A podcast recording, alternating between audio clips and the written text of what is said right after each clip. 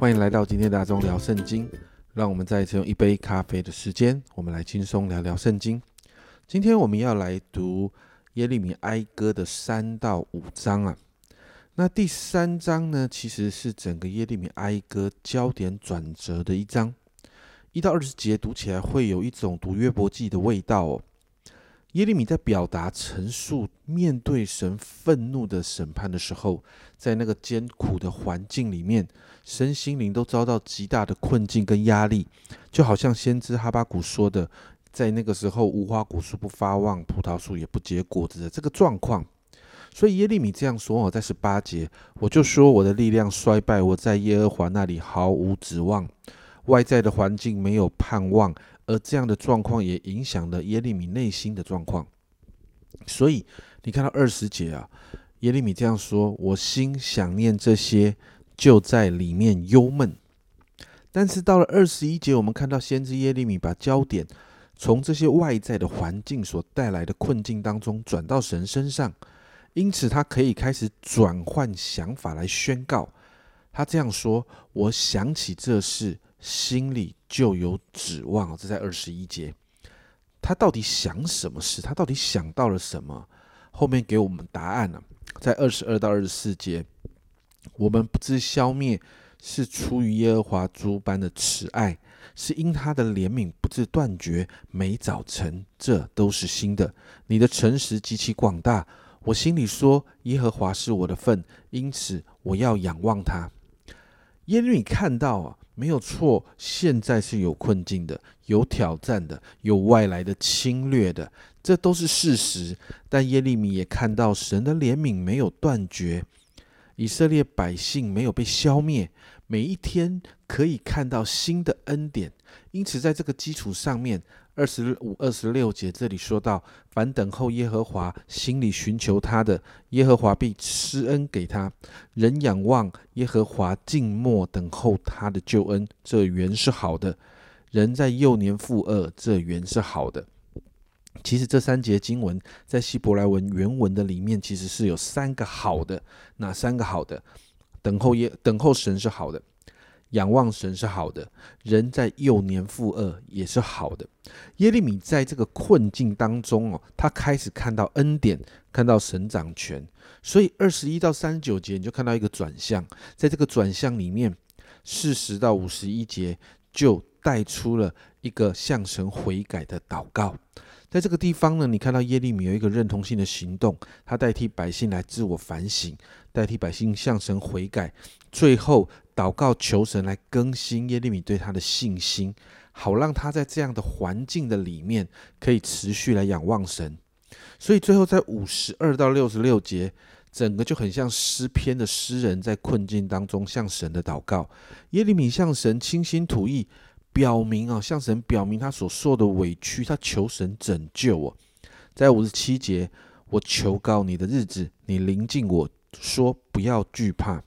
我们看到，在这个祷告的当中哦，神告诉耶利米不要惧怕，你就看到耶利米把所有的委屈跟难处都交给神，让神完全的处理，完全的掌权。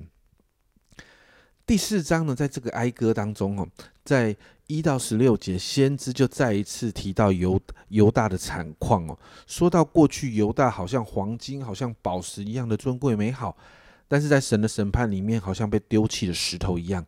而且经历极大的饥荒哦，你八到十节有形容这个饥荒的状况哦。这里说到现在他们的面貌比煤炭更黑，以致在街上无人认识。他们的皮肤紧贴骨头，枯干如槁木，饿死的不如被刀杀的，因为这是缺了田间的土产，就身体衰落，渐渐消灭。慈悲的妇人。当我众民被毁灭的时候，亲手煮自己的儿女为食物。这个状况在以色列当时啊，面对到外来的侵略的时候，确实有一个很大的饥荒。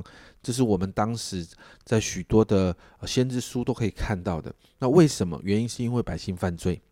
经文提到假先知跟祭司犯罪，而且流人血。国中有权威的君王跟平民的百姓都不信靠神。宁可相信这些这些假先知跟祭司啊，所以神将他们分散，不再眷顾他们。而十七到二十二节就更多的提到被仇敌追赶，那犹大呢好像是猎物一样啊。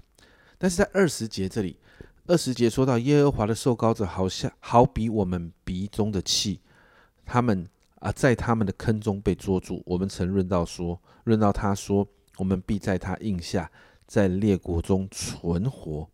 在这个经文里面，你看到先知再一次把盼望啊放在那个耶和华的受膏者身上，而且呢，就警告当时那个幸灾乐祸的以东啊，神的审判的悲啊，以东也要来尝哦，以东也要来尝。那最后呢，你看到在二十二节哦，就再一次预言哦，席安的民啊，你的罪孽啊，你的罪孽的刑罚受足了，耶和华必不使你再被掳去。你就看到，其实，在这样好像先知在表达不容易的里面，但是因为在第三章的转向，他在第四章，你仍然可以看见困境中有盼望。最后进到第五章呢，这是最后一篇的哀歌，我们就看到先知向神来祷告，先知把所有现在在面对的所有困境都带到神的面前，他们的产业没有了，百姓好像孤儿。被掳走，然后进到一个辖制里面，他们在面对刀剑跟饥饿，而这样的状况是普遍的哦，是普遍的。